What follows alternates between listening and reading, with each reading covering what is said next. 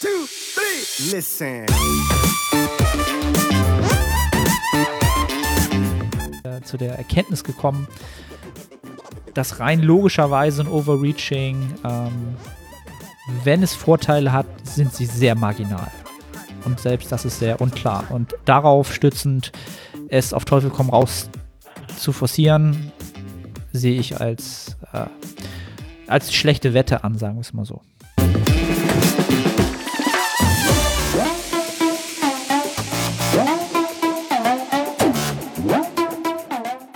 Einfach in den Podcast reinstarten. Herzlich willkommen zur Nettoüberprüfserie Episode XY und herzlich willkommen zu The Art of Personal Training. Mein Name ist Arne Otte, der Host der Sendung. Auf der anderen Seite sitzt natürlich wieder Nils Polte ähm, mit seinem Mettbrötchen, was ihr nicht seht. Nein, äh, ich will hier nicht schon wieder Hetze betreiben, ne? das macht man nicht. Ähm, Nils, wie geht's dir? Was hast du heute gefrühstückt? Jetzt geht's mir nicht gut. Okay. Ähm, ja, heute habe ich gefrühstückt äh, Schokomüsli. Eigentlich kommen da noch Mandeln rein, aber die habe ich vergessen zu kaufen. Und äh, noch eine Banane. Okay. Seht ihr? Nichts Besonderes. Das ist alles nur ein äh, großes Marketing- und Werbekonzept unsererseits, um Nils äh, so ein bisschen. Aber gestern. Ja. Aber gestern war was. Gestern habe ich andere Sachen gefrühstückt. Jetzt musst du es natürlich auch erzählen. Das, darüber haben wir gerade geredet. Wir haben hier eine Fleischerei in der Stadt und die verkaufen zum Beispiel auch äh, leckere Mettbrötchen.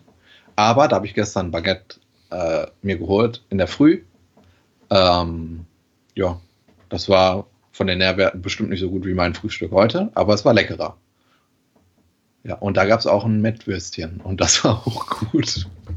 Ein Mettwürstchen. Ja. Uh. Ist das Ich eine, glaube, ist das nicht, ist das nicht eine, nennt man das nicht Kochwurst? Ja. Ja. Also ich kenne. Kochwurst halt vom Grünkohl essen. Da gibt es halt auch so, so Würstchen, wo eigentlich nur so richtig fettiges Fleisch drin ist. So. Ich weiß gar nicht, was das ist. Ähm, einfach Ja, ich glaube aber, die ist dann wirklich nur zum Kochen und die kannst du nicht einfach so essen. Und die, die ich mir geholt habe, die kannst du halt direkt essen. Die muss nicht kochen. Ich glaube, das nennt man auch äh, da, wo meine Frau herkommt, Mettenden Wo kommt deine Frau her? aus NRW. Ja, ich ja auch. Ja, siehst du? Dann sind das nämlich Mettenden. Okay, ja, dann habe ich das gestern noch Siehst gegessen. du, haben wir wieder, haben wir wieder was Regionales äh, gelernt. Ähm, Finde ich unheim, un unglaublich ekelhaft, sowas. Echt? Muss Mega ich dir lecker. sagen, echt so. Also so, Mega lecker, viele Kalorien. Das so rohes, vereinfacht so rohes Leben. Fleisch und dann so, so, so ekelhaft, so viel Fett dazwischen so. Ist, ist nicht meins, ich weiß nicht. Also ich bin da so. Äh, Geschmäcker sind halt echt verschieden. Also äh, Wobei dein Geschmack ja wirklich nicht gerade sich durch. Ja, der ist nicht positiv, muss ich sagen. Ich bin oft enttäuscht. Ja, äh, also ich, dazu muss man halt sagen, ich war halt, man sagt das ja, äh, ich bin auch ein krüsches Kind gewesen halt, ne? Ich habe, äh, ich mochte nicht so viel Sachen so. Dafür mochte ich halt so die typischen Sachen, die eigentlich kein Kind mag. Spinat habe ich immer gerne gegessen, äh, solche Sachen, aber ich habe halt so, so Standardsachen fand ich halt irgendwie alle nicht so ansprechend. War das früher auch so, dass du dann andere Kinder gemobbt hast, die dann vielleicht eine, ähm, einen vielfältigen Geschmack hatten? Oder wann hat sich das manifestiert? Nein, also die Fähigkeit hatte ich damals leider noch nicht ausgeprägt. Äh, das kam dann erst jetzt zu, zum Podcast, äh, zu diesen Podcast-Seiten. Nein, äh, wie gesagt, Geschmäcker sind verschieden, ja, und äh, Meinungen äh, sind verschieden. Meinungen sind wichtig. Da kommen wir vielleicht später bei einem anderen Thema nochmal zu. Haben wir eben schon im Vorfeld drüber geredet.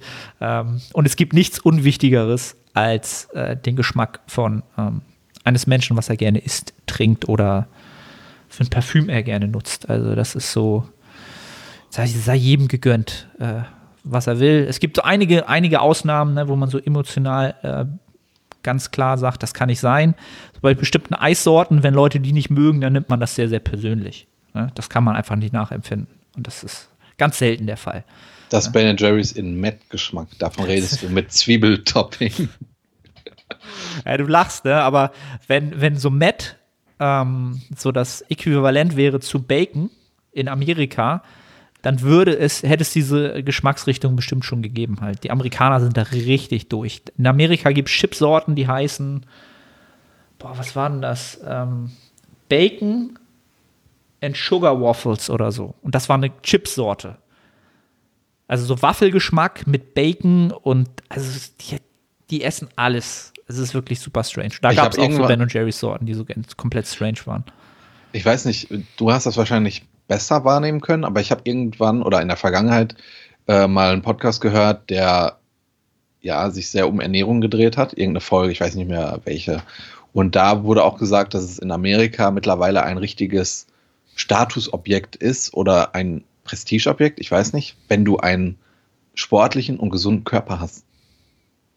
Also, dass ja. das nochmal einen anderen Stellenwert hat. Also klar, irgendwo hat man vielleicht irgendein Ideal, was andere anstreben, aber in Amerika, also so hieß es dort, soll das viel extremer sein. Und ich frage mich, wie das in 30, 40 Jahren ist, wenn die Probleme da bezüglich der Gesundheit vielleicht noch höher sind.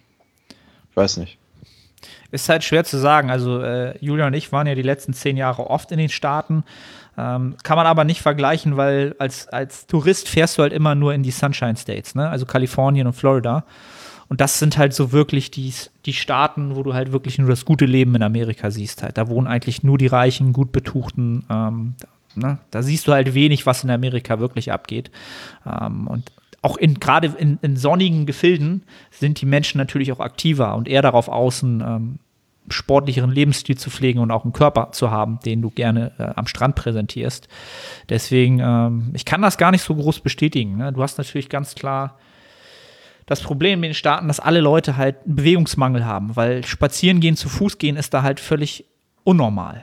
Also wenn Menschen, also jetzt mal aus, aus, ausgenommen New York oder so, Manhattan ist das normal, dass du da nicht Auto fährst, aber überall anders geht man nicht zu Fuß von hier nach da, sondern man fährt mit dem Auto wirklich auch für so Strecken ohne Spaß von so zehn Metern oder so. Fährt man mit dem Auto hin. Das ist halt ganz normal da. Also man geht nicht zu Fuß mal irgendwo rüber oder so, sondern du bist auf der einen Straßenseite, müsstest über die Ampel gehen, da ist dein Starbucks, wo du den Kaffee holst, dann steigst du natürlich ins Auto und fährst über die Ampel, bleibst, wartest drei Minuten an der Ampel, fährst über die Ampel, fährst mit dem Auto dahin, fährst das ist völlig normal. So, und das ist das Problem der Amerikaner, dass sie A, überhaupt keine Bewegung haben und dass sie natürlich die höchste Kaloriendichte und Schmackhaftigkeit der Nahrung haben, die jemals auf der Welt etabliert wurde. Und die Kombination, klar, macht die natürlich fertig. Das macht die Leute fertig. Das macht den Durchschnitt der Bevölkerung natürlich übergewichtig. Und ja, also um, um mal wieder Meinung kundzutun, ne? Ähm, die Amerikaner leben ja davon oder von, haben ja diesen, diesen diese, diese Freiheit, ne, dass jeder werden kann und machen kann, was er möchte. Jeder ist seines Glückes Schmied. Ähm, und da ist halt auch so eine Sache, die ich halt überhaupt nicht verstanden habe, gut fand, dass äh, Obama ja eine gesetzliche Gesundheits- ähm, also Krankenversicherungspflicht einführen wollte halt, ne? Und äh, natürlich auch der Gesellschaft so in gewisser Weise entgegenkommen wollte. Ähm, dass das ab, abgelehnt wurde von einem Großteil der Amerikaner, weil sie gesagt haben, ganz ehrlich, äh, ich entscheide immer noch selber, ob ich dafür Geld ausgeben will oder nicht. Ja, und wenn Leute und das Geld fandest du fand ich scheiße, fand ich extrem scheiße fürs Kollektiv. Also sowas finde ich. Also wie soll ich sagen? Klar, die Leute haben das Recht zu sagen, ich will das nicht. Ja, aber es, es wird natürlich auf Dauer über ein paar Jahre, Jahrzehnte den Gesamtkollektiv natürlich zugutekommen. Ne? Aber das ist wieder diese grundsätzliche Frage, was willst du jemanden aufbürden an, an, an Kosten, ja, zur Pflicht machen oder wo willst du ihm die Freiheit nehmen halt, ne? Und gerade bei der Gesundheit ist ja aktuell auch so das Thema Freiheit, Sicherheit, Gesundheit, ist das halt echt schwer halt, ne? Aber ähm, weil wir in Deutschland hier ja auch in einem Krankensystem leben, wo jeder krankenversichert ist pflichtversichert ist halt, ne? Diese Pflichtversicherung. Ich glaube einfach, dass in Deutschland dieses liberale Gedankengut nicht so etabliert ist wie in Amerika. Ich genau. bin zum Beispiel sehr froh darum, dass ich nicht in die gesetzliche Rentenversicherung einzahle und will das auch auf keinen Fall. Deswegen kann ich nachvollziehen, wenn, Ameri wenn amerikanische Bürger keine gesetzliche Krankenversicherung wollen, auch wenn mir Gesundheit wichtig ist. Aber ich kann es nachvollziehen. Also wenn ich jetzt gezwungen wäre, in die äh, gesetzliche Rentenversicherung einzuzahlen, dann wäre das für mich ein sehr großer Einschnitt und das würde mir gar nicht gefallen. Also aus vielen Gesichtspunkten, die jetzt nicht in den Podcast hier gehören. Aber äh, deswegen kann ich es nachvollziehen, wenn wenn das äh, einfach auf, auf keine große Akzeptanz äh, stößt. Ja, das ist, ist halt schwer. Also ich glaube, du wärst auch ein Mensch, der würde sich in Amerika äh, so vom, von der Grundeinstellung würdest du dich re recht wohlfühlen halt, ne? Da bist du wirklich deines Glückes Schmied, da kannst du halt selbst entscheiden, wie viel du leisten willst. Bloß der Faktor, dass du über Gesundheit nicht immer die eigene Kontrolle hast, den, der wird halt ausgeklammert halt, ne? Ob du nur einen Autounfall hast, ob du irgendeine Krankheit in dir hast, so, das kannst du halt nicht selbst beeinflussen halt, ne? Das ist halt so eine Sache. Und dann hast du es nicht mehr in der Hand. So, und das ist bei uns halt anders geregelt, zum Glück. Da bin ich auch sehr, sehr froh drum. Ähm, und andere Systeme wiederum, wie du sagst, die Rentenversicherung, ähm, da kannst du dich zum Glück noch, ja, und ich sag noch, aus diesem System raushalten, wenn du bestimmte äh, Voraussetzungen mitbringst. Ähm, ja, wie soll ich sagen? Ich habe ja zuletzt auch bei Instagram mal was gepostet. Äh, die Zeiten werden sich ändern durch die aktuelle Situation. Also Selbstständige sind in Deutschland im Gegensatz zu Amerika zum Beispiel halt, ja, wie soll ich sagen, schlechter gestellt und werden auch immer schlechter gestellt. Ähm, und das finde ich eine Entwicklung, die, ja, die macht mir zu schaffen, ne? weil ich bin selbstständig geworden, um unabhängig zu sein, um wirklich zu sagen, ich, ich mache halt mehr, ich mache viel, dafür bin ich unabhängig von diesen ganzen Systemen, die aufgezwungen werden. Werden sie mir jetzt doch aufgezwungen, weil mir die Freiheit genommen wird, zu arbeiten, wie ich möchte, dann ist das immer, ja, dann fehlt dir das, ne? Das, ja, aber äh, kommen wir mal zurück zu, zu Training, Ernährung und Bodybuilding, äh, bevor wir hier zu viel abschweifen, würde ich sagen. Ähm. ähm, Nils, wie war die Trainingswoche oder die Trainingswochen? Hm, waren gut. Punkt. nee, ähm, ich musste wieder vier, fünf Tage pausieren. Was macht der ähm, Bizeps? Ja, ich habe, glaube ich, das Gewicht beim Bankdrücken suboptimal ausge hoben. Und ähm, ja, da hat mein Bizeps ein bisschen gezwickt. Ähm, ja, aber jetzt nicht mehr. Nur noch beim Umsetzen, beim Schulterdrücken. Deswegen überlege ich, ob ich die Übung einfach rausnehme jetzt für vier Wochen. Weil ich einfach nichts machen will, was weh tut. Logischerweise. Ähm, ja, sonst läuft es ganz gut. Ähm, ja, im Moment ist so ein bisschen zwiespältig, meine Gedanken zum Training. Einerseits kann ich kann ich natürlich gut trainieren. Es ist eine komplett andere Situation als im ersten Lockdown. Ähm, aber ähm, ja, äh, ich bin jetzt nicht nervös oder so, aber man macht sich schon Gedanken, weil ich ja auch geplant hatte, 2022 zu starten. Aber ähm, dafür brauche ich nächstes Jahr auf jeden Fall ein volles Trainingsjahr. Also ohne Gym-Schließung. Ich brauche das direkt. So unabhängig äh, jetzt, was meine Meinung zum Lockdown betrifft, Gym-Schließungen, blablablub. Das ist komplett unabhängig davon, aber ich brauche Zeit. So, ich bin Bodybuilder und ich bin nicht enhanced. Äh, die brauchen auch Zeit, aber ich brauche noch mehr Zeit. Und ich habe auch nicht den Anspruch, in Zukunft an Wettkämpfen teilzunehmen, wo ich dann äh, nur der Erfahrung wegen mitmache. Äh, natürlich am Anfang, aber ich will auch eine äh, gewisse Leistung erbringen ähm, und habe da auch Ansprüche. Und denen kann ich aktuell so nicht gerecht werden. So. Deswegen, äh, aber ich glaube auch nicht, dass ich mit der Einstellung, die ich jetzt äh, hier präsentiere, ähm, erfolgreich sein kann, weil ich glaube, auch wenn du in etwas sehr gut sein willst, dann musst du halt auch zu Zeiten überdurchschnittlich gut performen, wo die Umstände scheiße sind. Ähm, ja, aber äh, trotzdem mache ich mir so Gedanken, ne? weil klar, wie gesagt, ich kann jetzt gut trainieren. Ähm, und ich habe auch äh, 1,25 Kilo Schein bekommen. Danke an die Person, die mir die geschenkt hat. Das war super nett. Ähm, ja, aber trotzdem, so man, ich habe halt schon sehr hohe Ansprüche, was die nächsten Jahre angeht und äh, auch was, was so die erste Wettkampfsaison angeht. Und ich habe das ja schon um ein Jahr verschoben. Und das ist jetzt natürlich nur ein Luxusproblem, worüber wir reden, aber trotzdem beschäftigt das einen äh, oder mich, weil Bodybuilding meine Leidenschaft ist. Äh, und ich will immer eine Entwicklung bei mir sehen, die meinen Zielen entsprechend ist und das ist es aktuell nicht. Ja. Und diese Gedanken werden immer präsenter. Und das ist aber auch nicht gut, wie gesagt, weil ich glaube nicht, dass ich mit den Gedanken ähm, richtig gut trainieren kann. So, mhm. ich trainiere immer am besten, wenn ich äh, maximales Selbstvertrauen habe. Und somit mit dieser Einstellung mindere ich das ja auch. Ich gehe ja mit einer anderen Einstellung dann ins Training, als es im Gym wäre. Ja. Und dann kommt auch noch so, kommen so die Gedanken, so vor, vor den Gymschließungen jetzt war wirklich alles auf einem Niveau, wie ich das noch nie hatte, seit ich trainiere. Da kamen sehr, sehr viele Dinge zusammen. Die Erfahrungen, die ich jetzt als Coach gemacht habe mit den Leuten, mit denen ich zusammenarbeite, dann ähm, konnte ich wirklich in jeden äh, Bewegungsmustern die relativen Intensitäten bringen, die ich wollte. Die Übungsauswahl war super. Dann lange Zeit war das Problem bei mir das Rückentraining. Da kann ich, konnte ich auch einen sehr dicken Haken dran machen. Ich, hab, ich konnte zusehen, wie der wächst, bei allen Sachen. Ähm, auch das Ermüdungsmanagement war on point, alles war on point, so wie ich es haben wollte. Ähm, und dann, so, das ist dann so ein Riesenkontrast, weißt du, was ich meine? Mhm. Und das beschäftigt mich aktuell immer mehr. Ich hatte auch gesehen, du hattest, glaube ich, irgend so ein Bild gepostet, es ist, gut, es ist in Ordnung, in solchen Momenten auch mal irgendwie sich einzugestehen, dass es anstrengend ist und man ermüdet davon ist. Mhm. So.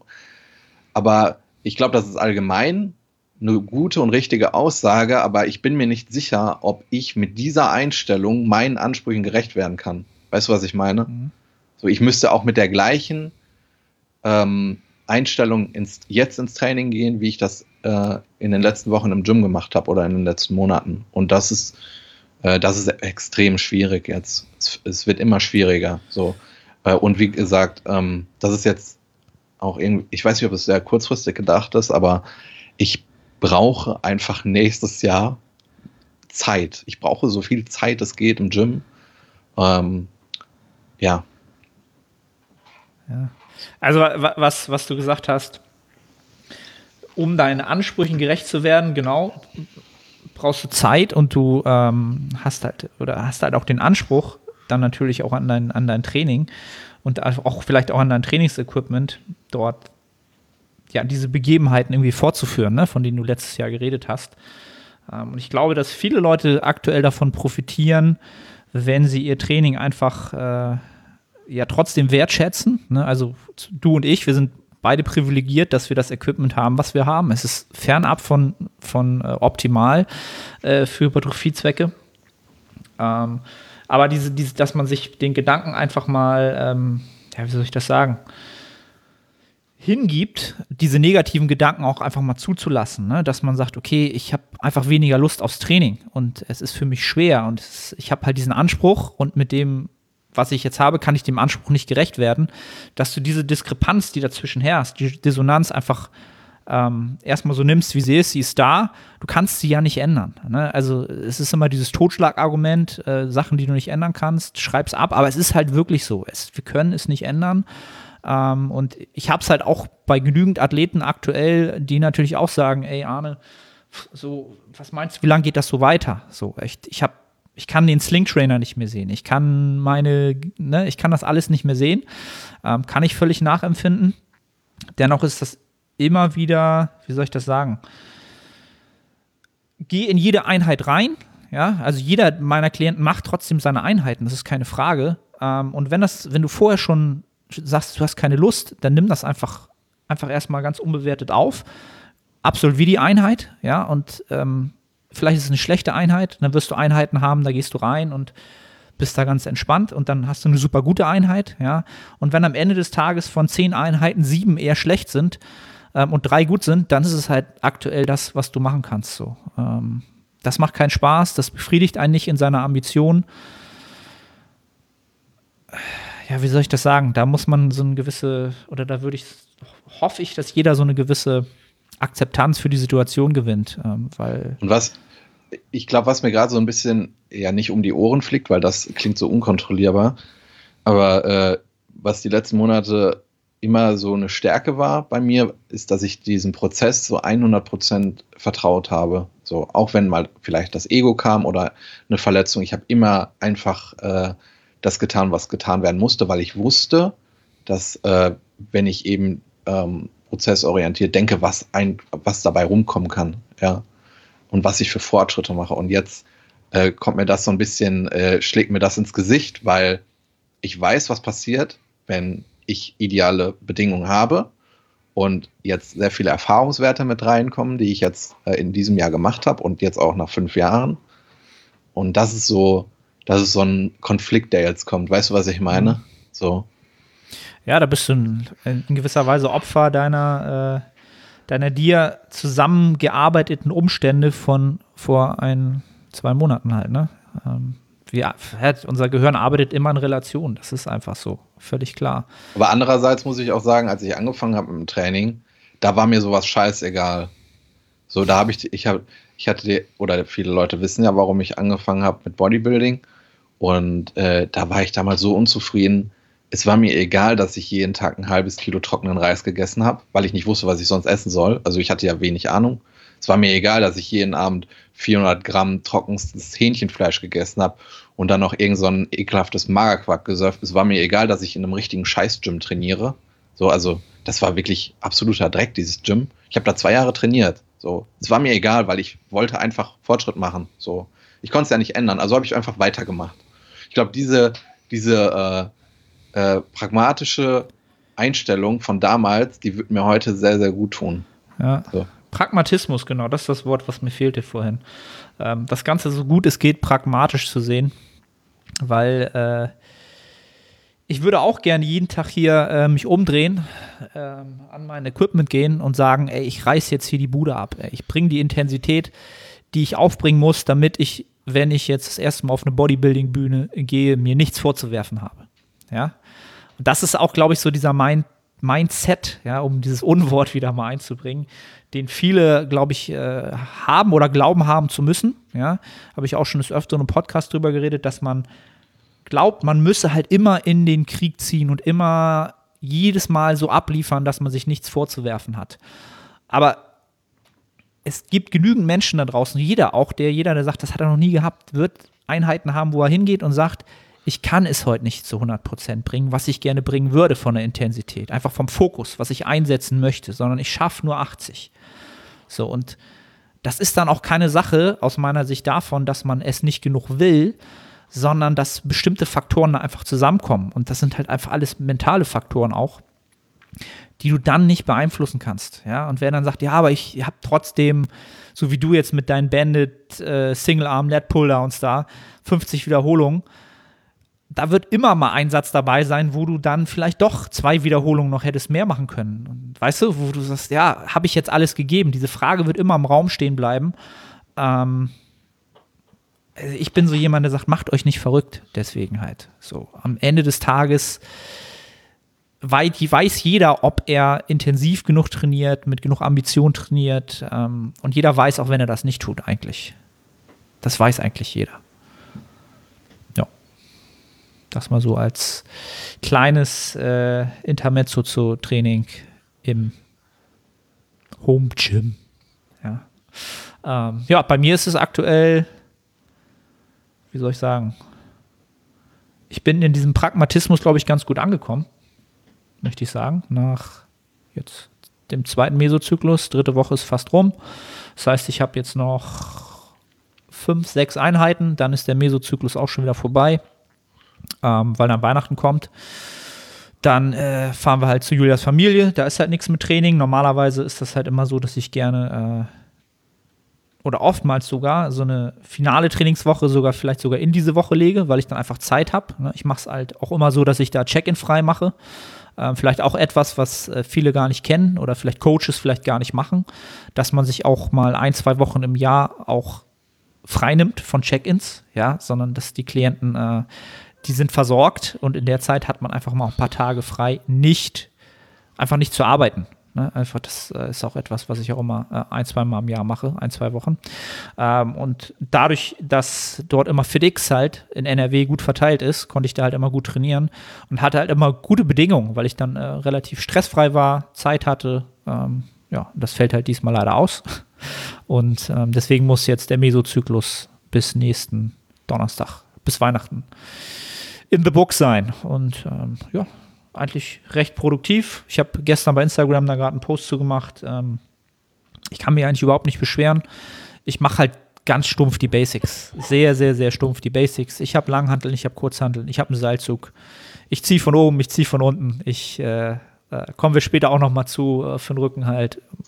Mal sind die Traps im Fokus, mal der Lat. Ähm, die fundamentale Arbeit wird halt wieder gemacht. Ne? Das ist für mich so ein bisschen etwas, wo ich mich jetzt darauf konzentriere.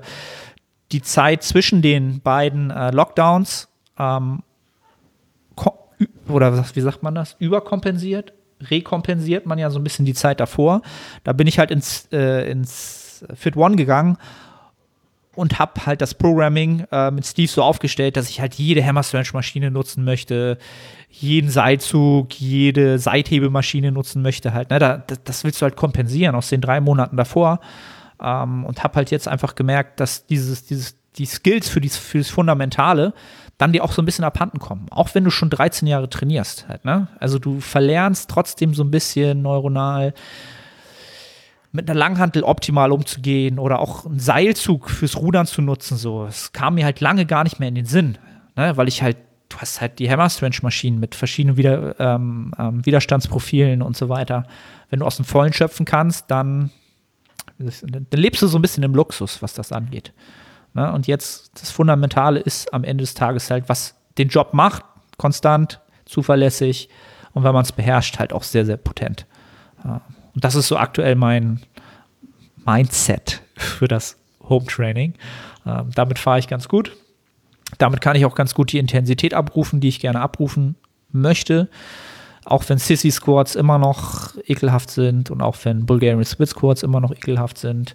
Ähm, ja, also ich, ich kann mich aktuell tatsächlich nicht beschweren, was ich eigentlich schon. Eigentlich war ich noch nie so gut mental aufgestellt, was das Training angeht seit wir solche Situationen haben auf der Welt, äh, muss ich sagen.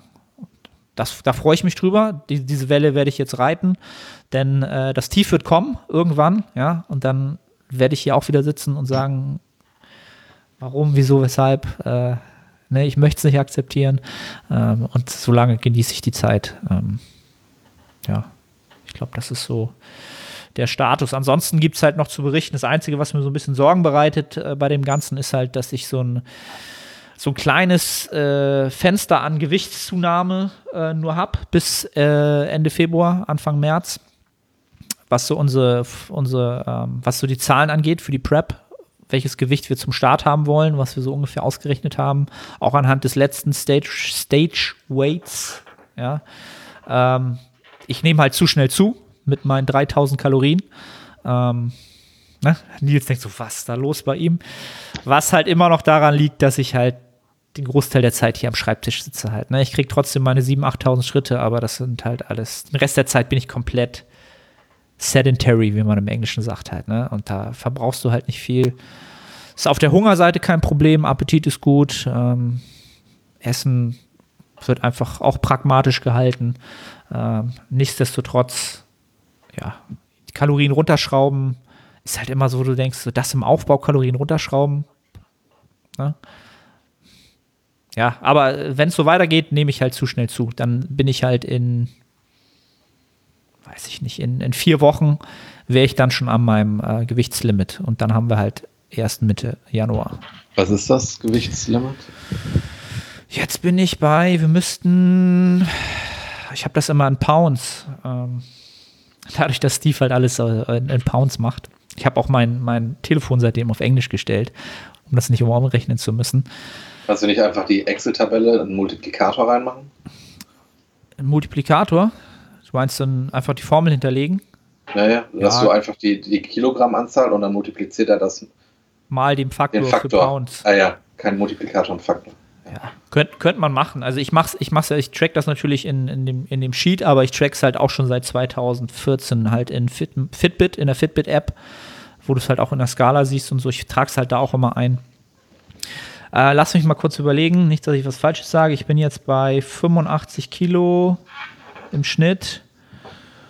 Und ich glaube, bei 87 oder 86, 8 ist das in Pounds irgendwie, ist Ende halt schon, ne? Oh. Da ist halt nicht mehr viel Raum nach oben. Und ja, da haben Steve und ich, wir haben aktuell eigentlich genau den gleichen Status, lustigerweise. Er ist auch in dem Modus, er startet die Preps zwar viel später, im, irgendwann im April, glaube ich, oder so. Ähm, aber wir haben beide so ein kleines Fenster nur noch an Gewichtszunahme, bis man dann wieder drüber wäre. Ähm, das ist das Einzige, was mich so ein bisschen, wo ich immer drauf, wo ich mich morgens einwiege und dann immer die Durchschnitte angucke und denke, okay, ja, geht halt ein bisschen fix. Ähm, aber das lässt sich ja alles anpassen. Das ist jetzt alles kein Problem. Ähm, Training ist trotzdem produktiv. Die Schwachstellen werden bearbeitet, wachsen auch ähm, sichtlich. das ist mir wichtig. Und ähm, bis auf die Glutes, da ist halt mit dem Equipment halt nichts zu machen. Ne? Also ich habe halt 100 Kilo äh, auf einer Langhantel Hip Thrust damit zu machen. Da mache ich halt dann irgendwie 26 Wiederholungen und dann tut mir halt irgendwie das Knie weh, der untere Rücken weh, die Schulterblätter sind auf und das ist halt alles nichts Produktives. Ähm, da muss ich jetzt so Single Leg Hip Thrusts machen mit der Kettlebell auf der Hüfte. Aber brechte dabei nicht die Finger. Na, mache ich, kann ich ja nicht, weil ich ja die Kettlebell festhalten kann. Ähm, ja, also passt auf bei euren Homeworkouts. Äh, die meisten Unfälle passieren im Haushalt, wirklich. Ähm, auch da habe ich, äh, ich habe ja so eine, so eine Bell Squad mir gebaut, ja, wo ich auf der einen Seite auf meinem Laufband stehe, wo ich noch Hantelscheiben gestapelt habe und auf der anderen Seite meine klapprige Gorilla Sports Hantelbank, die man bis 120 Kilo belasten darf. Ja. Echt? Das ist wenig. Also ja, ich glaube bis 100, ja, weil das, das, Ding ist halt auch wirklich halt nicht sonderlich stabil halt, ne? Und dann stelle ich mich da halt mit äh, 40 bis 50 Kilo am Gürtel halt nochmal drauf, einbeinig, weil ich sonst nicht draufkomme. Ja, und dann hoffe ich halt immer, dass das Ding nicht zusammenbricht. So. Ähm, das ist halt echt schon so ein bisschen nicht ungefährlich halt, ne, mit so einem Krimskrams herum zu experimentieren. Ähm, ist halt echt Pain. So. Also da. Kannst, so du dir nicht mehr, kannst du dir nicht mehr Gewichte kaufen für Hip Thrust, RDL? Mehr Scheiben? Ja, nee, ja, könnte ich. Ich krieg nicht mehr auf die Hanteln drauf. Also Ach ich könnte mir für die Langhanteln Scheiben kaufen, um sie schwerer zu machen. Ja. Ähm, aber sagen wir es mal so, wenn ich so zu meinem Langhantel ADL so bei den 150 Kilo hin möchte, dann habe ich halt nichts mehr, wo ich es drin ablegen kann. Dann müsste ich sie immer vom Boden heben, dann hast du halt da schon den Pain, ne? die Ermüdung, einmal das Gewicht vom Boden zu heben, dann wieder positionieren, Setup finden. Ähm, ich ich mache jetzt äh, mein, mein Hip Hinge, mein RDL Hip Hinge einfach mit den Kurzhanteln. Da habe ich zwar auch nur 40 Kilo, also mehr kriege ich halt auf die Hantel nicht rauf. Also zweimal 40 Kilo. Zweimal 40 Kilo. Okay. Ähm, und kriege da halt viel mehr raus, hypertrophietechnisch für die Hams, als mit 150 Kilo ähm, hier in dem Setup einfach. Selbst wenn ich sie hätte, würde ich sie wahrscheinlich so nicht machen, weil, ja, wie soll ich das sagen? Du bist hier in deinem, in deinem Büro, ja, das ist, ist so eine Sache, du kannst die Hantel im Zweifelsfall auch nicht fallen lassen, du musst die halt immer sanft ablegen. Es sind alles so Sachen, die dich von so maximalen absoluten Intensitäten immer so ein bisschen ja, die die unproduktiv machen. Ich weiß gar nicht, wie ich das sagen soll. Man ist halt übervorsichtig und ja, das ist halt nichts. So, dann mache ich halt lieber Kurzhandel-ADLs und ähm, habe da einfach eine andere Range of Motion, auch mehr Flexibilität in der Bewegung. Und ähm, da fahre ich super mit. Ähm, Komme ich mit klar, muss ich halt auch relativ High Rap machen, aber ähm, das ist in Ordnung. Äh, ja, bis auf die Glutes funktioniert eigentlich alles. Jetzt mit dem Latzug sowieso. Ja. ja, ey, da bin ich echt neidisch, muss ich sagen. Also ja, das ist ich, etwas, das ist Pain für mich. Ich kriege auch echt viele Nachrichten. Also vielleicht jetzt, um es einmal im Podcast zu sagen, der Latzug hat 399 Euro gekostet. Gab es oder gibt es bei Sportitje. Empfehlen kann ich den Laden nicht, ja, weil mhm. das einfach äh, ewig lange dauert, bis ihr den Kram kriegt. Da wird nicht mit offenen Karten gespielt. Ähm, kostet auch mittlerweile 100 Euro mehr, ähm, was ich auch nicht gutheißen kann. Aber da gab es ihn zuletzt halt noch. Ähm, ich kann das Ding aber zu 100% empfehlen. Selbst für 499 Euro ist äh, das Preis-Leistungs-Verhältnis für das, was man da rausholen kann, völlig in Ordnung. Absolut. Ja. Ich glaube, das ist so der Roundabout meine zwei Trainingswochen. Bringen wir das Jahr gut zu Ende, würde ich sagen. Ne? So gut es geht. Wollen wir die Fragen starten? Yes. Wir? Ja, komm, wir wechseln uns ab. Als ob. Als ob. Verarsch mich doch hier nicht vor so vielen Leuten, ey. Äh, Impfung als Grundvoraussetzung für soziales Leben bzw. Besuch von Gym, Konzerte, Fußballspiele etc. Wie entscheidet ihr euch? Ähm, ich glaube, dass das, ich kann mir nicht vorstellen, dass es in Deutschland eine Grundvoraussetzung ist es gibt ja auch so Instanzen wie einen Ethikrat etc. Äh, und das würde ja eine Zweiklassengesellschaft einführen. Ähm, deswegen weiß ich nicht, ob das Szenario eintritt, was in der Frage drinsteckt. Wenn man jetzt darauf hinaus will, ob ich mich impfen lasse oder nicht, dann würde ich da einfach Zeit verstreichen lassen und auch nochmal selber Eigenrecherche betreiben, weil ich bin jemand, ich muss alles wissen zu allen Sachen. Also selbst wenn ich mir eine Kaffeemaschine kaufe, will ich wissen, wie die funktioniert. Ich will das bei allen Sachen machen. Und so ist es auch da. Ich glaube, äh, so in diesen normalen, also so in den Nachrichten ähm, wird wahrscheinlich mehr gezeigt, dass das äh, vielleicht auch Probleme löst, etc. Da wird, glaube ich, nicht so sehr darauf eingegangen, weil das viele Leute vielleicht einfach nicht interessiert. So. Aber es gibt sicherlich äh, auch von ähm, Medizinern und Leuten in dem Bereich auch äh, Input bald und den möchte ich mir erstmal anschauen dazu. Ich möchte sehen, wie was in den nächsten Monaten dazu passiert äh, mit Leuten, die sich impfen lassen. Äh, ich bin gegen viele Sachen geimpft, also ich bin da jetzt kein so großer Kritiker. Äh, ich bin aber allgemein zu allen Dingen kritisch. Ähm, und weswegen ich jetzt auch nicht den Bedarf bei mir sehe, mich sofort impfen zu lassen, ist, dass ich einfach in meinem Umfeld niemanden hätte, der ein großes Risiko hätte. Nur eine Person habe ich. Und äh, ja, da, ähm, das ist so meine Meinung dazu. Ne? Mhm. Also, also ich, ich glaube, dass ich habe ja zuletzt mal äh, eine Fragerunde gemacht mit dem Titel Deine Meinung zu. Und es kam siebenmal die ähnliche Frage, was ich äh, von der Impfung halte, ob ich mich impfen lasse. So. Und da war ich halt super schockiert darüber. Ähm, also A habe ich gesehen, dass das dass viele Leute umtreibt, das Thema. Ja, klar, es ist allgegenwärtig durch die Situation, aber dass es halt viele Leute umtreibt und dass, dass viele Leute dann eine große Unsicherheit haben, äh, was das Thema angeht. Ähm, und da merke ich einfach, dass die Politik und äh, auch die Medien, die halt den Großteil der Menschen äh, sich ähm, nutzen, um sich zu informieren, da einen super schlechten Job macht. Die Menschen dort objektiv und ganzheitlich zu informieren, ähm, dass überhaupt solche Ängste entstehen oder dass halt zu Zweifel entstehen oder es vielleicht auch zu, zu einer Misskommunikation kommt, da macht die Politik einen verdammt schlechten Job. Ähm, das kann ich ganz, also für mich kann ich das ganz klar sagen, macht da einen verdammt schlechten Job, äh, die Bevölkerung gut zu informieren, ähm, so zu informieren, dass sie halt auch wissen, wie ist der aktuelle Stand wirklich halt. Ne? Also äh, Angela Merkel, hat ja auch gestern eine, gestern oder vorgestern, eine ähm, rührende Rede gehalten und eine, eine Ode auf die Wissenschaft gesungen. Ja, sie ist ja selbst Wissenschaftlerin. Ähm, und ich möchte gar nicht sagen, ob ich Angela Merkel gut oder schlecht finde. Ähm, bleiben wir bei der Wissenschaft. Also da kann ich ihr tatsächlich nur zustimmen. Ähm, und ich glaube, da ist noch viel Arbeit zu tun. Ähm, und jeder sollte sich da selbst informieren und auch ähm, ja, gucken, was er zu dem Thema findet. Und wir brauchen halt wirklich Instanzen und wirkliche Experten, die dort den Menschen ja, das so aufzeigen können, wie es halt wirklich faktisch ist. Ähm, und das ist halt aktuell überhaupt nicht der Fall. Und das ist eine sehr, sehr schlechte Situation für dies, für, fürs Kollektiv, äh, weil wir so nicht vorankommen. Egal, äh, wie man das nun aktuell ähm, handhabt. Und ich glaube aber auch, ähm, also manchmal fühle ich mich da auch nicht mitgenommen, aber ich glaube, das liegt auch daran, dass ich sehr viel liberaler bin und kritischer als vielleicht der Durchschnittsbürger. Also nicht, dass ich irgendwie intelligenter wäre oder schlauer oder so, aber ich habe vielleicht auch da andere Vorstellungen und äh, ich habe ja gerade gesagt, ich will wissen, wie etwas funktioniert und so.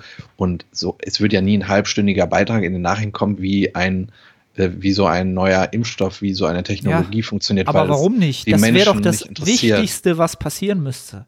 Es wäre doch, ey, ganz ehrlich, eine Sondersendung von mir aus, auf jedem Sender, eine Stunde lang, alles, ich, was faktisch dazu aktuell Stand der Wissenschaft ist. Weil ich glaube, dass es einfach die Mehrheit nicht interessiert. Und, ähm, ja, aber das sollte sie doch interessieren, weil es sie doch so umtreibt. Das merken wir doch daran. Okay, also wir haben ja kurz überlegt, ob wir die Frage überhaupt mit reinnehmen. Ähm, es ist halt ein super schwieriges Thema. Ähm, was ich dazu sagen kann, Leute, nochmal unabhängig davon, wenn Menschen Ängste haben und individuelle Ängste haben vor dieser Impfung, vor Spritzen oder irgendwas, dann hört auf, diese Menschen in irgendeine Ecke zu stellen, mit dem Finger auf sie zu zeigen. Diese Menschen haben Ängste, nimmt jegliche Ängste von Menschen ernst. Ich kann es wirklich nur noch mal sagen und da werde ich auch ein bisschen lauter und auch ein bisschen böse. Ängste sind immer real, ob sie nun ähm, faktisch zu begründen sind oder nicht, Menschen, die Ängste haben, nimmt ihre Ängste ernst, auch wenn ihr sie nach, nicht nachempfinden könntet. Es ist völlig egal. Das ist so mein, mein Appell daran. Also wie ihr das Ganze seht, äh, soll jeder seine Meinung haben, aber hört auf, Menschen die Legitimation für ihre Ängste zu nehmen. Das ist etwas, was ich grundsätzlich ganz, ganz, wie soll ich, perfide finde. Kann ich nicht anders sagen. So, und jetzt geht's weiter mit Bodybuilding. yes, äh, nächste Frage. Inwieweit nimmst du Einfluss auf die Ernährung deiner Klienten? Welche Vorgaben sind nicht verhandelbar? Oh, also, grundsätzlich kann ich sagen, dass ähm, das Einstiegskriterium für ein Coaching ähm, es nötig macht, dass man so grundsätzliche Basics äh, beherrscht, was die Ernährung angeht. Ähm, das heißt, man ähm, hat schon mal seine Kalorien getrackt, man kennt seinen Kalorienbedarf, man weiß, was Makronährstoffe sind. Ähm, all das ist Grundvoraussetzung für, für ein Coaching.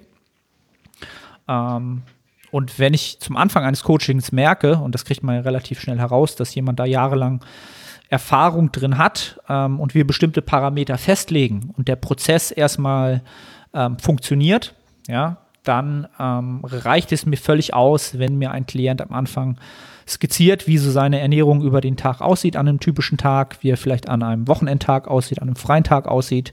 Ähm, und dann muss ich da unter Umständen gar nicht viel anpassen. Ähm, Optimierungs- Optimieren kann man da immer, ja, aber das ist äh, ein Bereich, wo ich Optimierung ähm, zu einem späteren Zeitpunkt meistens sehe im Coaching. Ähm, also Vorgaben, die nicht verhandelbar sind, äh, sind eine gewisse Proteinmenge, eine gewisse Menge an Proteinen, ähm, ein Bereich, der ist täglich einzuhalten. Das ist nicht verhandelbar. Ähm, ja, also ich, ich gebe bestimmte Bereiche vor, ja, also von bis.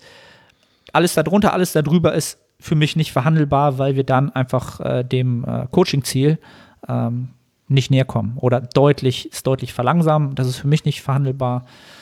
Ähm, ansonsten bin ich da wirklich jemand, der sagt, wenn die Ernährung für dich funktioniert, lass uns, lass uns um andere Sachen kümmern. Moin Moin, ich bin's Arne. Kurze Unterbrechung, um dich auf unseren Coaching-Service hinzuweisen. Wenn du schon des Längeren damit kämpfst, deinen Hypertrophie-Fortschritt konstant positiv auszurichten und du eine sehr persönliche und motivorientierte Zusammenarbeit mit einem Coach schätzen würdest, dann check den Link in der Beschreibung und melde dich. Ja, ist bei mir genauso.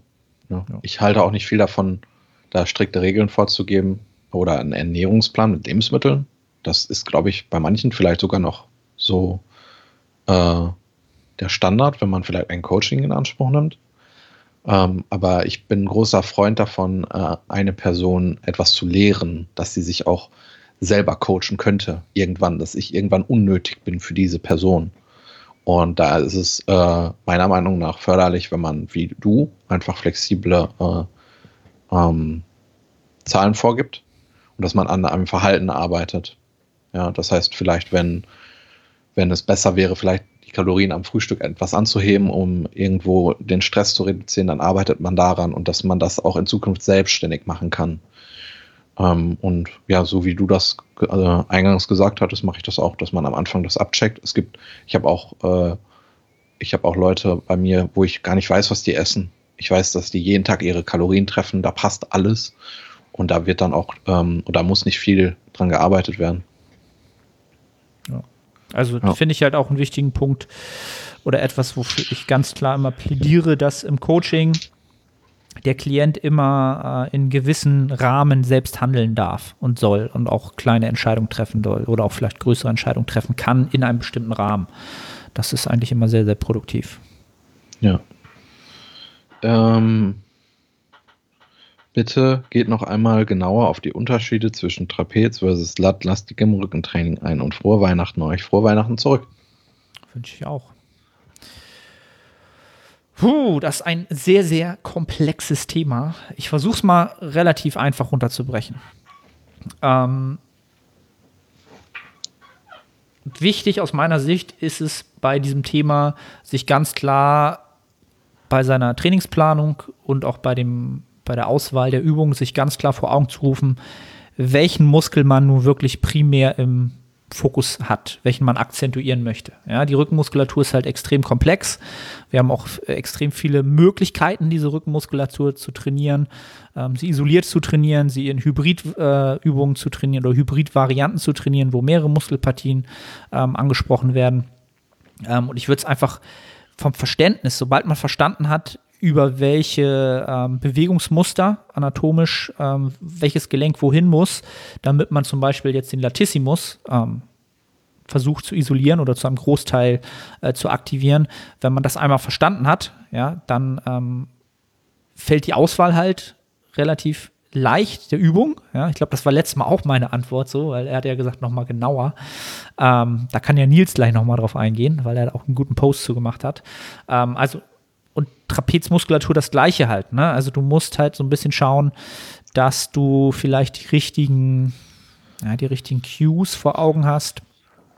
Äh, Nils, erzähl mal, wo liegt der signifikante Unterschied in einer Lattübung und einer Trapezübung? Ich glaube, das ist das, worauf der.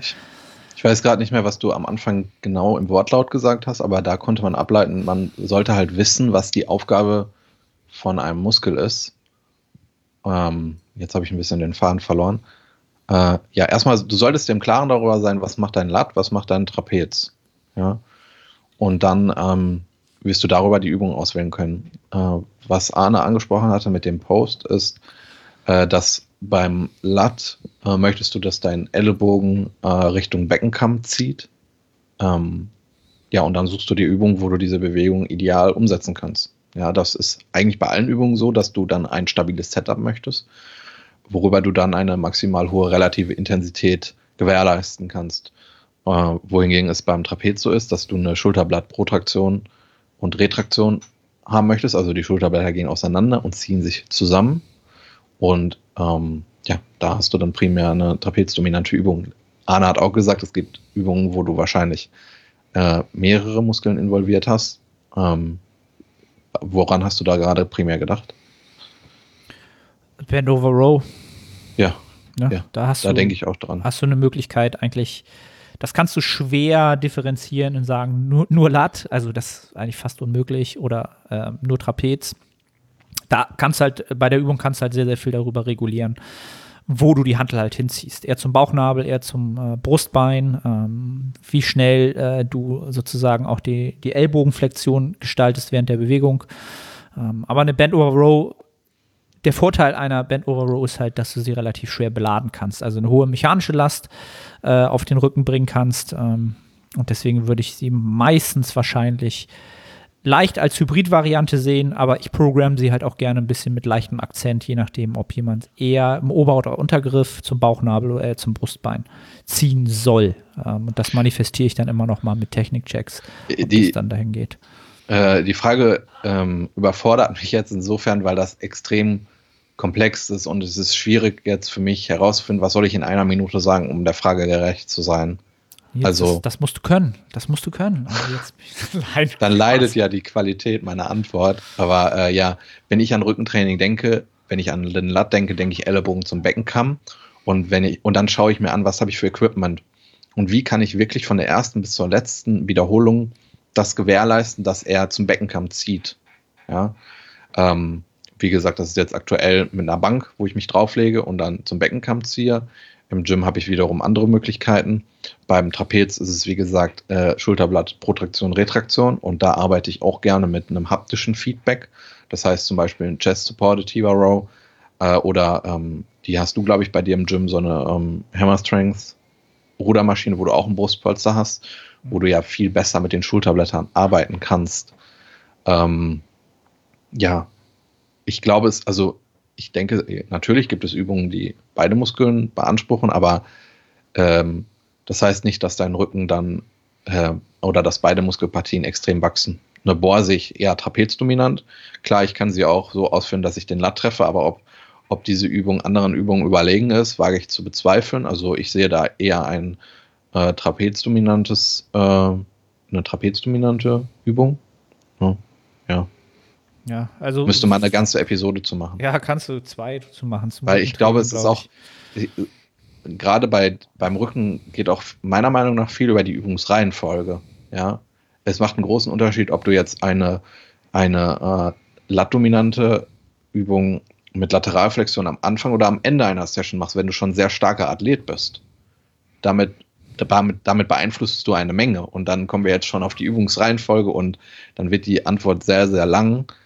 Ähm, ich, wenn man es ganz kurz zusammenfassen will, ähm, du musst auf jeden Fall wissen, was der Muskel macht und wie du das äh, auf Übungen übertragen kannst. Ja, es ist echt, ich bin ein bisschen, bisschen überfordert, das so kurz zusammenzufassen. Ja, da vielleicht noch ein Tipp, habe ich glaube ich letztes Mal auch schon gegeben. Da wir ja auch äh, die Rückenmuskulatur auch nicht beim Training sehen können über Spiegel etc., ähm, holt via die Handykamera raus, äh, wenn es euch möglich ist. Gerade jetzt ist es wahrscheinlich möglich. Setzt euch nackig hin, ähm, macht eure Rückenübungen und schaut, wo welcher Muskel wie arbeitet. Es ist eine Riesenhilfe aus meiner Sicht, ähm, wirklich sich mal selbst beim Training zu sehen und zu sehen, welcher Muskel kontrahiert halt wirklich und wo kontrahiert er vielleicht gar nicht. Es fühlt sich vielleicht so an, aber da passiert nichts oder andersrum halt. Ne? Das ist ähm, etwas, was, was auch vielen helfen kann, weil das äh, schwer so, es ist schwer zu fassen, was dein Rücken gerade tut, weil es halt so komplex ist. Und wenn du es danach aber siehst und danach nochmal anpasst und an, angleichst mit einem neuen Video, dann kann man da auch viel äh, rausholen. Ja. Nächste Frage. Ähm, Moin Arne, wie schaffst du es trotz Neugeborenen dein Training sowie deine beruflichen Ziele weiterhin konsequent zu verfolgen? Bin gerade in derselben Situation und habe arge Probleme, alles unter einen Hut zu bekommen. Danke. Ich weiß jetzt nicht, ob das Danke dir gilt oder seinem Neugeborenen, welches ihm abhält, seine sportlichen und beruflichen Ziele zu erreichen. das war hart. Ja, aber jetzt denkst du, hört man ja, danke für nichts. Ähm, puh. Ähm, Boah, das ist jetzt schwer zu sagen. Ähm, ich hätte mir das, hätten wir mal vorher Gedanken vorzu machen sollen. Also ich weiß nicht, ob ich das alles unter einen Hut bekomme. Muss ich dazu ganz äh, vorab sagen halt. Ne? Vielleicht schaut es so aus. Bei Instagram schaut ja immer also alles so aus, als wenn bei den Leuten alles gut läuft und alles in die richtige Richtung geht. Ob ich das alles unter einen Hut bekomme, das wird sich vielleicht noch herausstellen was kann ich den Leuten oder was kann ich äh, dir, dem Zuhörer, dafür einen Rat geben? Ähm, versuch aus deinem alten Leben das mitzunehmen, was gut funktioniert hat. Und als Bodybuilder, nehme ich an, dass du einer bist, hast du immer davon profitiert, Routinen zu haben. Ja, und Routinen ähm, helfen uns einfach weiter, konsequent, kontinuierlich etwas zu tun. Dadurch, dass du jetzt wahrscheinlich auch in der Situation bist, wie ich es auch war, dass du äh, Routinen einfach nicht einhalten kannst, weil sie halt komplett nicht einzuhalten sind, weil das Leben und dein, dein äh, Kind jetzt alles auf den Kopf stellt. Was mir geholfen hat jetzt in den letzten neun Wochen, neun Wochen ist die Kleine jetzt alt, ist es, ähm, Routinen flexibel einzuführen. Also ich versuche Routinen nicht zu bestimmten Zeitpunkten mehr zu haben, sondern ich versuche sie an einem Tag zu haben. Ich versuche wenigstens dem Ganzen einen Rahmen zu geben, einen 24-Stunden-Rahmen zu geben ähm, und so wieder Routine langsam einzuführen in, in das ganze Leben. Ähm, wie soll ich das sagen? Also Routinen haben, aber diese flexibel halten und sich auch flex da Flexibilität einzugestehen. Und da ist es auch enorm wichtig, dass du mit deinem Partner ähm, den Tag planst, die Woche planst ähm, und bestimmte Routinen für euch beide ähm, integriert. Und äh, da kann ich ganz klar sagen, was, was uns geholfen hat, ganz klar geholfen hat, ist die Priorität darauf, dein Kind hat jetzt die größten Bedürfnisse, ganz klar. Ne? Das ist hilflos. Das ist ohne dich hilflos. Es braucht Nahrung, es braucht Schutz, es braucht Wärme, es braucht Liebe, ganz, ganz wichtig. Ähm, und deine Bedürfnisse rücken jetzt in den Hintergrund. Und ich glaube, das ist auch etwas, was enorm schwer ist, weil man als Bodybuilder seine Bedürfnisse immer sehr, sehr weit hochgesetzt hat. Ja, weil man, man ist körperlich, man körperlich aktiv, man viel Zeit investieren, Routinen sind alle darauf ausgelegt, das Essen ist darauf ausgelegt. Ähm, besprecht wirklich als Partner, was euch wichtig ist für, für eure Bedürfnisse, eure Grundbedürfnisse. Ähm, Hygiene, äh, Bewegung, ähm, emotionaler Ausgleich, die müssen auch für, den, für beide Eltern gedeckt sein. Wenn die gedeckt sind, ähm, dass es irgendwie klappt, auch wenn das anstrengend ist. Man ein Kind hat, was vielleicht gerade anstrengend ist, viel, viel schreit oder so. Ähm, das ist aus meiner Sicht die Grundvoraussetzung, um gut zu funktionieren als Familie, als junge Familie, in der halt alles kreuz und quer geht, das hat uns halt enorm geholfen. Ne? Also uns gegenseitig zu helfen, so blöd es sich anhört, alle, die jetzt keine Kinder haben, denken, ja, was, was redet er da? Sich morgens so zu unterstützen, dass jeder sich äh, normal duschen kann, fertig machen kann, äh, jeder seine Zeit hat, sich äh, für die Körperpflege zu haben, äh, genug zu trinken, zu hydrieren. Das sind alles so Sachen, die Eltern, die jetzt zuhören, die werden sagen, ja, kenne ich, denkst du morgens nicht dran. Das Kind schreit, es hat Hunger, äh, Windel ist voll, hat da hingekotzt, so, dann denkst du eine Stunde lang nicht daran, dass du was trinken musst morgens, weil du sonst nicht hydrierst, so. Ähm, und da muss man sich halt als Partner gegenseitig helfen. Der eine macht dann das andere, der andere kümmert sich um seine Grundbedürfnisse, die sind gedeckt, dann bist du halt auch sehr, sehr, dann funktionierst du gut über den Tag. Ähm, und dann funktionierst du halt auch als, als Sportler, als Athlet.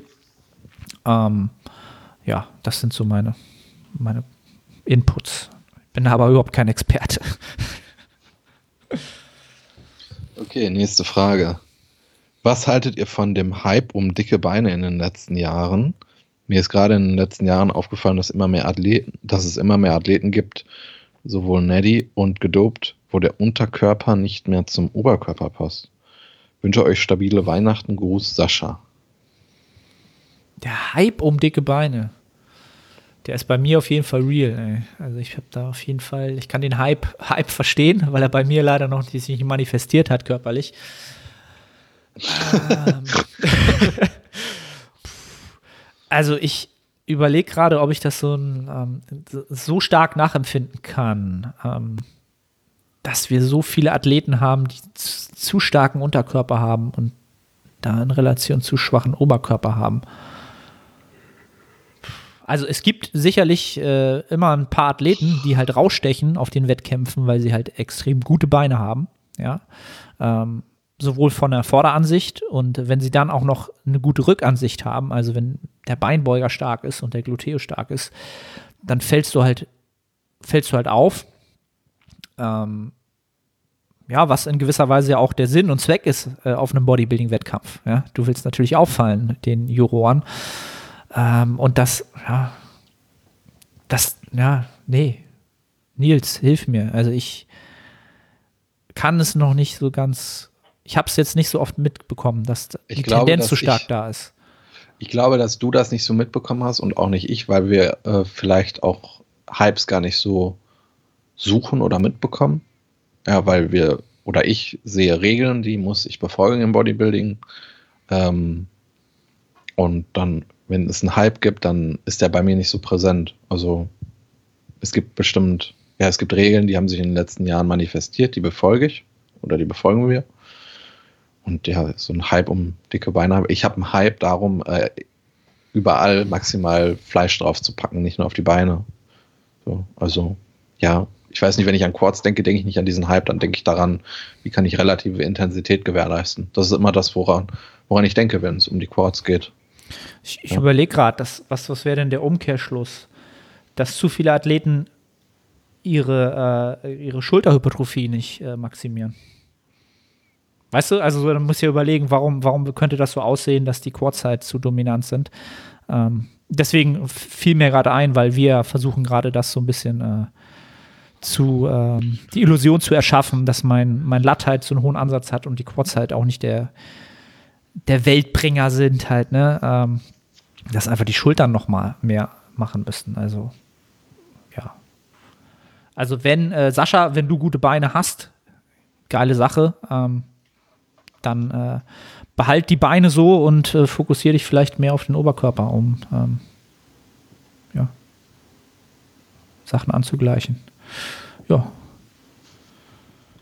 Dann ähm,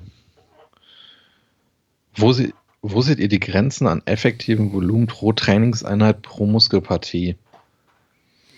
Ähm, das ist sehr individuell. Ich glaube, das hängt stark mit der Trainingserfahrung zusammen, das heißt mit der relativen Intensität. Äh, mein ähm, effektives Trainingsvolumen pro Session ist gerade in diesem Jahr auf dem Papier stark gesunken. Ähm, und es hängt von der Muskelpartie ab. Also äh, es ist so, es ist so schwierig, so eine Frage zu verallgemeinern. Was sind deine Gedanken dazu? ich kann keine Zahl sagen. Also ähm, zum Beispiel, äh, wenn, ich, wenn ich im Gym bin, dann, können, dann sind vier, fünf Sätze Quads für mich, das, dann ist Ende im Gelände. Aber gilt das jetzt auch für andere Athleten? Ja. Gilt das für Athleten, die vielleicht keinen Spaß daran haben, nach dem Satz Squats gefühlt zu kotzen? Ich, und die immer noch ein, zwei Wiederholungen im Tank lassen, dann, dann sieht diese Zahl komplett anders aus. Und ja, ich glaube, also die Frage geht ja darauf, wo, wo, seht ihr die Grenzen? Also, und da würde ich jetzt mal nur nach oben die Grenze sehen. Ähm, klar ist das abhängig vom Athleten, von der Trainingserfahrung, von der Intensität, die er einbringen kann, von der Qualität pro Wiederholung und so weiter. Ja, das alles Grund vorausgesetzt. Aber einfach, die Leute wollen ja, die wollen ja immer irgendwie eine Zahl haben. Und ich glaube. Acht bis zehn Sätze. Ja, ich hätte auch so acht bis zwölf, hätte ich gesagt. Ne, damit man halt auch so, so Ausreißer oder halt so kleine Muskelgruppen da auch äh, mit reingekriegt. Acht bis zwölf. Ab zwölf aufwärts äh, stellt sich mir dann immer so die Frage, hätte man nicht in weniger Volumen mehr Qualität reinpacken können? Ist das wirklich der Fall?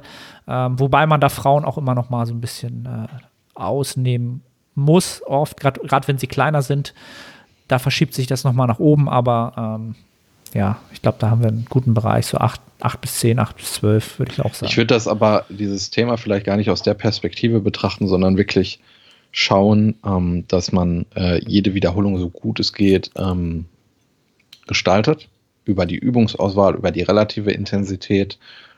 Ähm, und dann wirst du sehr schnell merken, wie, wie qualitativ die Arbeit ist. Und dann wird dir das auch ähm, dann wird die Entscheidung oder dann, dann wirst du besser wissen, was kannst du maximal pro Session leisten. Ja. Also äh, zum Beispiel ähm, mein Lat-Training, ich weiß, dass ich nur zwei Sätze mit Lateralflexion bei einer Übung machen kann, weil ich kann nicht mehr im dritten Satz diese, Be diese Bewegungsqualität abliefern. Das geht da nicht. Dann mache ich nicht noch einen Satz. Und diesen Gedanken habe ich ja nur entwickelt, weil ich aus jeder Wiederholung alles rausholen möchte. Und das gleiche auch beim Quad-Training. Dann geht kein Sechser-Satz mehr. Und da habe ich mir auch nicht im Vorhinein gedacht, wie viel kann ich jetzt ballern, sondern was kann ich denn äh, wirklich an Qualität bringen. Ich denke, ähm, das sollte man eher aus dieser Perspektive betrachten. Yes. Dann haben wir noch die letzte Frage. Ist das berüchtigte Overreaching ein Muss für maximale Nettohypertrophie? Nein. Punkt. Äh, also da verweise ich gerne auf die aktuelle ähm, Episode des Hypertrophy Casts mit, ähm, mit dem Daniel zusammen war ich da beim Louis. Und da ist eigentlich das grundsätzliche Thema war äh, Deloads. Aber wir haben natürlich auch natürlich gesprochen, wann man Deloads, äh, wann sie sinnvoll sind, welche Indikatoren es gibt. Und da wurde auch das Thema Overreaching besprochen. Und da haben wir drei, äh, glaube ich, auch mal sehr interessante oder Gedanken dazu teilen können. Ähm, also ich feiere das immer, wenn man sich so zu dritt austauscht. Da kommt halt immer, kann man sich gut austauschen. Also ich würde auch sagen, nein, ich bin in dem Podcast sogar äh, innerhalb des Podcasts so ein bisschen dazu der, zu der Erkenntnis gekommen, dass rein logischerweise ein Overreaching, ähm, wenn es Vorteile hat, sind sie sehr marginal. Und selbst das ist sehr unklar. Und darauf stützend es auf Teufel komm raus zu forcieren, sehe ich als, äh, als schlechte Wette an, sagen wir es mal so. Um das erstmal so zu lassen. Und jetzt äh, geht ihr rüber zum Luis. Gönnt euch den Podcast, weil der ist echt gut geworden. Ja. Das war's, ne? Äh, ich glaube schon, ja. Alright, perfekt. Genau eine Stunde durch. Idealerweise, ähm, ja, schöne Folge geworden. Äh, ein bisschen, bisschen die Themen so sind ein bisschen aus dem Ruder gelaufen. Äh, aber ich glaube, das ist dieser Tage auch, äh, wie soll ich das sagen? Ja, was heißt wichtig? Ich glaube, ich habe es ja auch vor dir, vor dem Podcast gesagt, ähm, alles in sich hineinzufressen, macht keinen Sinn. Also, wenn ihr eine Meinung habt, wenn ihr ähm, einen Diskurs führen wollt, über welches Thema auch immer, dann tut das und fresst es nicht in euch hinein, egal um welches Thema es geht. Ähm, das waren so die letzten Worte, Nils. Du musst aber natürlich auch zum Ende immer noch deine philosophischen äh, Künste zeigen. Was möchtest du den Menschen noch mitgeben? Ich äh, bin jetzt überfragt. Ich werde die nächsten Tage Glück erfahren, das weiß ich jetzt. Das habe ich vorhin gegoogelt. Weil gestern eine schwarze Katze von links nach rechts gelaufen ist und ich dachte, es bringt Unglück. Bin sehr vorsichtig mit dem Auto gefahren. Aber es bringt Glück, von links nach rechts bringt Glück. Deswegen äh, ja, erwarte ich jetzt Glück. Wie alle Zuhörer, die das natürlich auch äh, von Herzen. Und teilt die Episode, wollte ich noch sagen. Und genau, teilt natürlich die Episode, äh, um hier mal wieder so professionell zu sein. Ne? Nehmt euch, wenn ihr jetzt bis hierhin zugehört habt, dann nehmt euch doch bitte die Zeit und bewertet den Podcast bei iTunes, abonniert ihn bei Spotify und ähm, falls ihr was Positives zu sagen habt oder konstruktive Kritik habt, lasst sie auch gerne ähm, in der Podcast-App äh, da. Freuen wir uns über jegliche äh, Interaktion eurerseits. Das bringt den Podcast voran. Und da freuen wir uns natürlich. Ja, ja Nils, bevor du gleich äh, einschläfst, der junge Mann geht wieder ganz stark, für alle, die zuhören, äh, beenden wir die Episode. Danke an alle Zuhörer und äh, wir schnacken dann wahrscheinlich nach Weihnachten. Bis denne. top.